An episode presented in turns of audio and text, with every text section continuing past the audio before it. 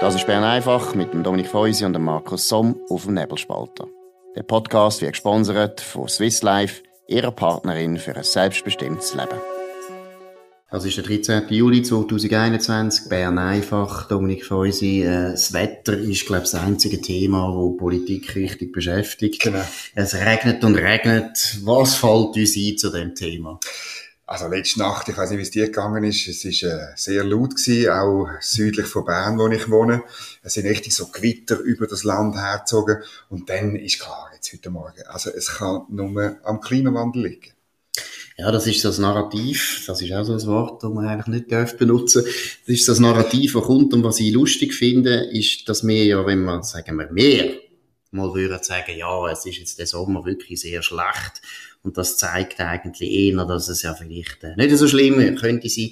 Dann sagen ja die gleichen Leute immer, ah, das ist eben Klima und Wetter, Wetter dürfen wir nicht äh, verwechseln. Stimmt natürlich. Aber da jetzt, wenn ich die Medien anschaue, ist natürlich das Sonderwetter schon wieder Anlass zur Panik. Ja, und mir kommt die Sinn, ähm, ich habe auch das Buch von Herrn Kunin gelesen, wo wirklich sau gut ist, von dem Stephen Kunin, äh, Berater in Sachen Klima von Barack Obama. Er weist auf die UNO-Definition von Klima hin. Und das ist, das sind Verhältnisse so in 30 Jahren, äh, in 30 Jahren Abschnitt. Und die Medien sagen, eine Nacht oder jetzt ein paar Nächte Gewitter, das muss Klimawandel sein. Nein, es ist wirklich lächerlich. Und eben, wenn es jetzt total heiß wäre, dann würden wir natürlich jetzt wieder sagen, ja, das ist auch ganz eindeutig, das ist Klimawärmung und so weiter. Wir wollen das gar nicht banalisieren, aber was mich, oder Klimawandel können wir jetzt nicht banalisieren, aber es ist absurd, wie die Medien häufig einfach jedes kleinste Wetterereignis zum Thema machen. Und es ist natürlich für uns Journalisten, genau, für uns Journalisten, wir sind dankbar, es passiert ja nichts, wir reden jetzt auch darüber, aber vor allem ist es auch dankbar, weil das Wetter ist ja sowieso etwas, was die Menschen bewegt. Eigentlich schon vor dem Klimawandel haben ja die Leute immer gerne darüber geredet.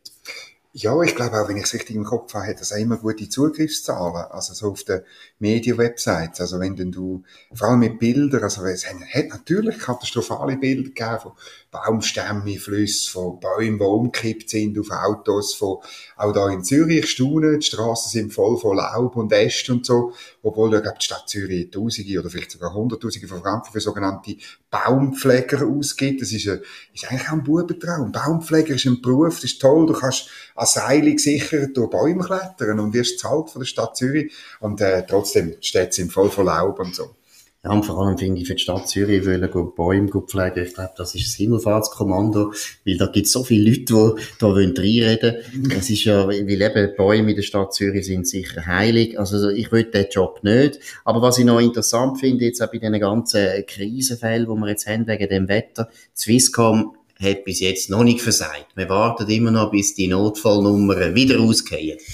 Ja, und das ist das Thema für sich. Oder? Ich meine, wir sind abhängig von diesen Infrastrukturen und in, in, in der in unseren Träumen ist es natürlich so, dass nie, das ist früher noch nie der Fall gewesen, dass die Notfallnummern ausgestiegen sind, oder? Ähm, und jetzt passiert es immer wieder und Swisscom, wahrscheinlich ist, ist Swisscom äh, verdammt wahrscheinlich der Moment, wo sie die Aufgabe übernommen haben, oder? Hast du das Gefühl, das ist jetzt ein Zufall einfach, die haben jetzt einfach Pech gehabt, die Swisscom, oder gibt es irgendeinen vernünftigen, strukturellen Grund, wo man da anführen könnte?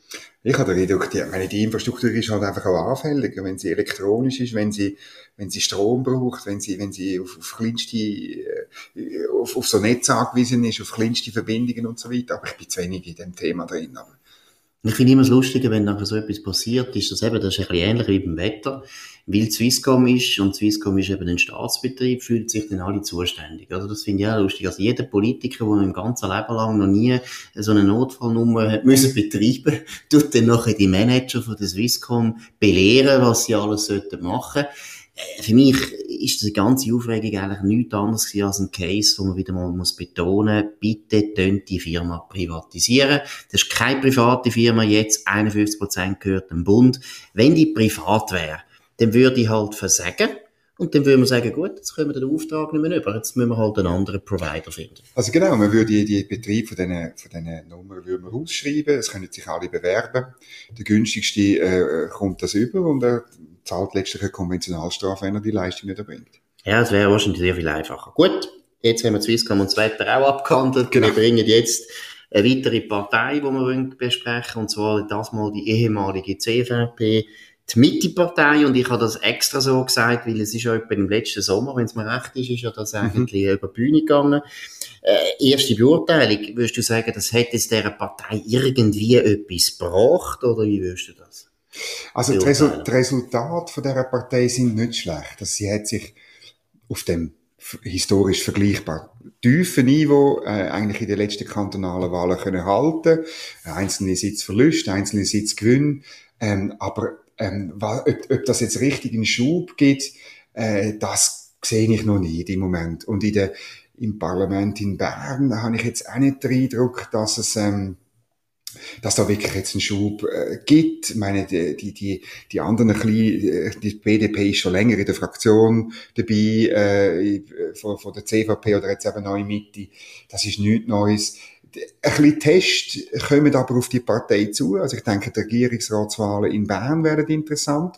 Kann man den Sitz, wo die Vereinigte Mitte-Partei hat, nämlich von der Beatrice Simon, kann man den halten? Ich sage, es wird sehr, sehr schwierig. Man hat jemanden aufgestellt aus der BDP, wo aber niemand kennt, eine äh, frühere Generalsekretärin von der BDP man hat äh, auf den, auf den Nause äh, hat man äh, verzichtet, wo sehr bekannt ist, aber man hat natürlich ein bisschen Angst gehabt, das ist eben ein CVP, ein ehemaliger CVP-Generalsekretär, oder dann gehen die BDP-Wähler, die vielleicht gleich noch ein bisschen protestantisch sind und eben Berührungsängste haben zu dieser CVP, die, die springen dann ab, darum hat man die anderen genommen. Und wie das rauskommt, äh, wird sehr schwierig. Ich denke, sehr gut möglich, dass der Sitz verloren wird. Jetzt äh, ein bisschen eine dumme Frage, aber wann sind die Wahlen eigentlich? Nächstes Frühling. Also das ist relativ bald. Mhm. Und warum haben sie einen besseren Kandidat gefunden von der BDP? Heißt das, dass die auch eigentlich schon vom Personal her gar nicht mehr so gut aufgestellt sind, wie sie es mal gewesen sind? Den Eindruck habe ich. Also ähm, äh, es, es sind ja noch Nationalrätinnen und Nationalräte um, oder in der BDP in Bern. Ähm, jemand ist aber schon eher älter, äh, jemand will offensichtlich nicht. Also es ist, die Situation ist ein bisschen schwierig, denn auch in, ähm, im Grossen Rat in Bern sind ja die wieder geschrumpft, muss man sagen, oder? Also, es ist, ist halt nicht eine Erfolgsgeschichte also die Personaldecke ist wahnsinnig dünn. Und das ist der nächste Test, den ich muss sagen. Und dann geht's rapide weiter mit anderen kantonalen Wahlen. Und, und die Idee, die man ja hat bei der CVP, oder, oder auch der, der Gerhard Pfister, der Präsident jetzt von der Mitte-Partei hat, ist ja, dass das irgendwie würde helfen, 2023, dass die neue Partei dann zwei Prozent oder so mehr macht, als die jetzige CVP bei den letzten Wahlen. Und das, finde ich, ist ein Wett, wo ja, und hat er, gesagt, hat er gesagt 2%? Das ist noch gut. Nein, er hat es so nicht gesagt. Ich habe mal länger mit ihm geredet, aber er hat wie, oder er, äh, also für mich ist es aus dem Gespräch herausgekommen, dass er wie eben die 2%, die BDP ja hat. Und er tut das einfach zusammenzählen ohne Verlust, oder? Und, und, und im Kopf, oder? Und, mhm. und, und mhm. sagt dann, ja, also dann sind wir dann wieder in der Nähe von der FDP oder mhm. so, oder? Mhm. Äh, man sieht da, da, da wird gerechnet, aber da wird nie, nie daran gedacht, dass auch etwas könnte verloren gehen, oder? Mhm. Gut, er muss natürlich so denken, ja. weil erstens hat er es jetzt durchgezogen, hat ja wahrscheinlich sich das auch gut überlegt und ab und zu wahrscheinlich Zweifel gehabt, bin ich ziemlich überzeugt. Ja, ja. Er ist ein überzeugter Christdemokrat gewesen, oder? Er ist ein guter Katholik. Ich glaube, jetzt gerade mit Gerhard Pfister ist es wahrscheinlich sogar recht schwer gefallen, den alten Namen aufzugeben und das C aufzugeben.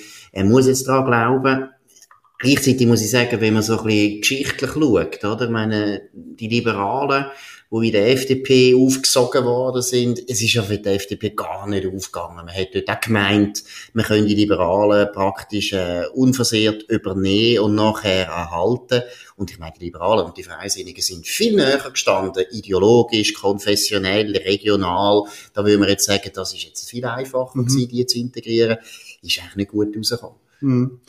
Also ich bin sehr gespannt und das Beispiel zeigt eben, dass es eigentlich nicht ohne Verlust geht. Und ich glaube, das weiß der Gerhard Pfister auch. Er ist einer der besten, glaube ich, Politstrategen im Parlament, was es gibt. Und äh, man merkt auch, wie er seine Partei führt, ähm, für, für meinen Geschmack ein bisschen zu zaghaft, oder insbesondere was die Inhalte angeht, oder ich finde, es ist noch nicht gelungen unter ihm, der Partei ein mehr ein inhaltliches Profil zu geben, ähm, und, und wir werden sehen, wie sich das entwickelt, weil da gibt's noch eine interessante Personalie. Das ist der neue, das ist der neue Fraktionschef, der, der, der Philipp Matthias Pregi aus, aus dem Oberwallis das ist dann äh, natürlich auch ein guter Katholik, das ist äh, wirklich eine, eine, Figur, oder, wo dann prägt ist, wirklich von der CVP, von der Schwarzen, wie man im Wallis sagt, und nicht etwa von der gelben CSPler oder so, wo es auch noch gibt, sondern wirklich äh, schwarz. Und ähm, da muss ich sagen, da bin ich sehr gespannt, ob nicht äh, die Personalie auch dazu führt, dass vielleicht die Fraktion, wo ja bei thematischer Arbeit ein bisschen muss vorangehen muss. Wie weit würdest du sagen, wir haben jetzt ja auch über die FDP geredet und ich glaube, alle sind sich ein bisschen einig, die FDP ist ein bisschen am, äh, ja, ein bisschen am Beben. Wir wissen mhm. nicht, in welche Richtung das es geht. Es ist eine entscheidende Phase für die FDP. Könnte die Mitte profitieren von dieser Formschwäche von der FDP oder geht das gar nicht? Schwierig zu sagen. Ich glaube, äh, die Mitte wird halt immer noch ein bisschen ein Problem haben mit ihrem CVP-Rucksack, oder? Weil ich glaube nicht, dass das einfach so los wirst, oder? Und wenn, wenn die These wirklich die ist, dass die Wahlen 23 äh, so ein bisschen in der Stadt und in den, in den, in den Agglomerationen ähm, ähm, entschieden wird, dann frage ich mich, jetzt ist, ist denn die Mitte plötzlich, kann die, die FDP überflügen in den Agglomerationen irgendwo im Aargau äh, oder irgendwo in, in Zürich? Macht man einen Sitz mehr in Aargau, Zürich, Bern oder, oder Watt, die, die grossen Flächenkantone, die mir wichtig sind? Oder holt man einen, einen, einen zusätzlichen Sitz im Kanton Schweiz, wo du auch zu Recht immer sagst, ist ein, ein, ein wichtiger Kanton, wo sie noch einen haben, oder? Da glaube ich, muss ich ehrlich sagen, da zweifle ich schon ein bisschen dran. Also erst, erstens, also, was du jetzt gerade gesagt hast, ich gedacht, das ist unmöglich. Also ich meine, wenn schon noch eine FDP in den grossen Städten jetzt mittlerweile wirklich richtig Problem hat, oder? Richtig Problem. Also ob die FDP Zürich, in der Stadt Zürich, die zwei Sitze kann haben oder nicht, das sehen wir jetzt dann. Also das wird schwierig. Aber grundsätzlich glaube ich nicht, die Mitte ist eben nicht eine Partei, die für städtisch, vielleicht für die Agglomerationen, das könnte noch sein, aber letztlich glaube ich schon, es ist eine Partei, die Erfolg könnte haben, wenn sie wieder ein bisschen, einfach, sie müssen ja nur ein bisschen bürgerlicher sein, glaube ich. Also, wenn, der Gerhard Pfister, glaube ich wirklich, ist, äh, ist eigentlich ein erfolgreicher Präsident, auch deswegen, weil er ein bisschen bürgerlich ist. Oder ein bisschen, also nicht, er ist wirklich sehr bürgerlich, muss ich jetzt noch betonen. Nicht, dass da falsche Vorstellungen vorkommen, aber es ist dadurch, dass er klar bürgerlich ist, hat er die ganze Mitte wirklich Bürgerlichen profiliert, mhm. obwohl sie, wenn man das Stimmverhalten äh, anschaut im Parlament, ist da noch nicht so wahnsinnig viel Begeisterung äh, zu wecken bei mir oder bei dir, kann man glaube ich sagen. Aber es ist sicher so, die Partei, glaube ich, ganz eindeutig, das darf nicht in die Mitte reingehen, wo die Grünliberalen, die Grünen und die SP alle kämpfen und so weiter, sondern eigentlich müsste nur ein bisschen bürgerlicher sein. Mhm. Weil gerade die FDP ja äh, völlig verrissen ist zwischen den zwei mhm. Vögeln. Ich glaube eben, weißt du, so eine eine gemäßigt konservative Kraft hätte, gerade bei diesen Leuten in der Aglo, wenn, wenn es gerade gestern auch angetönt, die eine Eigentumswohnung haben, die ein Häuschen haben, eine Familie mit zwei Kindern. Also weißt du, so ein bisschen, also ich muss ja sagen, ich empfinde es selber ja auch ein bisschen so, weißt, wir haben doch begriffen, dass man gerade politisch Sachen sehr viel schneller kaputt machen kann, als man sie wieder aufbaut. Und in einem Land, wo so viel funktioniert, hat doch das Bewahrende, das auch ein bisschen Heimatverbundene und ein bisschen äh, zu den, zu den, ja, zu den funktionierenden Sachen schauen, die, das könnte doch eine, eine Chance haben. Und das Gefühl, das ist ja etwas anderes als die SVP ist im Grunde genommen eben auch eine Partei, die Sachen will auf den Kopf stellen, mhm, oder? Mhm. Und von dem her wäre dort der Platz nämlich groß für mhm. so eine gemäßigte, bewahrende, das Wort konservativ äh, ist vielleicht vergiftet, darf man nicht mehr brauchen, oder? Mhm. Aber so ein das Bewahrende. Mal eindeutig. Und vor allem eine Partei, die natürlich sich nicht oppositionell aufführt. Genau. Weil das ist, glaube genau. ich, da sind die Bürgerlichen in der Schweiz ein bisschen schizophren, oder? Einerseits hat sie die Bürgerlichen äh, Bewegung, sage ich mal so, immer die Aufmüpfungen gegeben, immer die Rebellen, das gehört ja auch ein bisschen zur DNA von dem Land, aber gleichzeitig gibt es einfach viel, viel Schweizer, die eben ein bisschen aus dem gleichen Grund, wo du vorher gesagt hast, es läuft gut. Also gibt es keinen Grund, alles in die Luft zu sprengen. Und das gilt eben sowohl für die Rechten wie für die Linken. Mhm. Und deshalb glaube ich auch, eine Kraft, die bürgerlich ist, aber nicht oppositionell, sondern durchaus eben so regierungstreu, wie das ja Mitte auf jeden Fall ist. Da kann, sie, da kann sie ja sich auf den Kopf stellen, da glaubt ja niemand, dass die oppositionell ja. werden. Aber einfach wieder ein bisschen bürgerlicher müsste eigentlich Erfolg haben. Mal schauen, wie das weitergeht.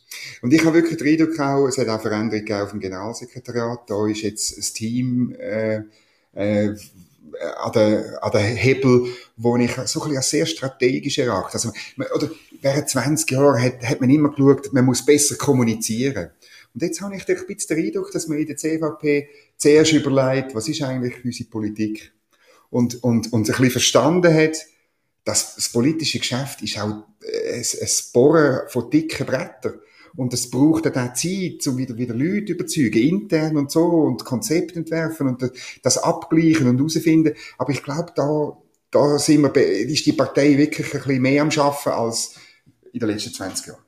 Gleichzeitig muss man sagen, wenn wir jetzt ehrlich sind, oder? Normalerweise sind ja Bundesräte schon noch wichtig für die Parteien. Wenn wir, auch, wenn wir genau. jetzt das vergleichen, oder? Doris Leuthard, äh, bei aller nötiger Kritik an ihrer inhaltlichen Politik, ist natürlich schon ein Hammer von Charisma ja, ja. für die Partei. Und ja, äh, schwer zu ersetzen sowieso, aber wenn man es jetzt sieht, wer es ersetzt hat, ich meine, Viola Amherd, ja, die, die sieht tüchtig aus und sie, sie arbeitet, aber ist natürlich schon ganz eine andere, eine andere Ausstrahlungskraft. Das habe ich auch das Gefühl. Also, äh, das fehlt der Partei natürlich. Und ähm, ich meine, der Gerhard Pfister kritisiert, er hat nie Doris Leuthard öffentlich kritisiert, sogar dann, wenn er, wenn man gemerkt hat, er ist anderer Meinung. Er macht das mit der Viola Amherd sicher auch nicht. Das ist gescheit. Man sollte nicht als Parteichef die eigene Bundesrätin kritisieren. Aber ehrlich gesagt, ich glaube nicht, dass Pfister und Amherd da irgendwie warm werden. Das Nein, und eben, ich, ich, glaube, sie bringt jetzt der Partei zu wenig gut. Jetzt mit den Kampfflugzeugen wird es noch interessant. Also wenn sie das ja, gut das macht. Ist auch nicht, auch nicht ja, wenn sie es gut macht, oder, dann kann sie jetzt immerhin ein bisschen gesamtbürgerlich mobilisieren. Das würde die EVP vielleicht auch der Mitte ein bisschen etwas bringen. Aber grundsätzlich ist jetzt das nicht Wahlkämpfer, Wahlkämpfer Attraktion, oder? sehe ich also nicht. Nein, ich glaube, ich glaube die Jahre muss die Partei selber machen. Aber gut, wir sehen es, ich glaube auch, du hast recht, wir müssen schauen, was in Bern passiert. Ich glaube, das ist total Stunde der Wahrheit. Wenn dort Partei einbricht, also nämlich eigentlich die BDP, dann hat sich eigentlich erwiesen, dass die Fusion nicht wahnsinnig viel bringt oder gebracht hat. Das werden wir sehen im nächsten Frühling. Bis dann müsst ihr nicht warten. Bern einfach kommt schon morgen wieder zur gleichen Zeit auf dem gleichen Kanal. Danke vielmals für die Aufmerksamkeit. Wir wünschen einen schönen Abend. Wir wünschen vor allem auch mal ein bisschen besseres Wetter. Wäre genau. gleich noch schön. Eigentlich kommt der Sommer. Und mir wäre es gleich, wenn es morgen sehr heiß wäre und wir wieder müssen über den Klimawandel reden. Das war Bern einfach mit dem Dominik Feusi und dem Markus Somm auf dem Nebelspalter. Der Podcast wird gesponsert von Swiss Life, ihrer Partnerin für ein selbstbestimmtes Leben. Den Podcast könnt ihr auf nebelspalter.ch abladen und auf allen gängigen Plattformen wie Spotify oder Apple Podcast und so weiter.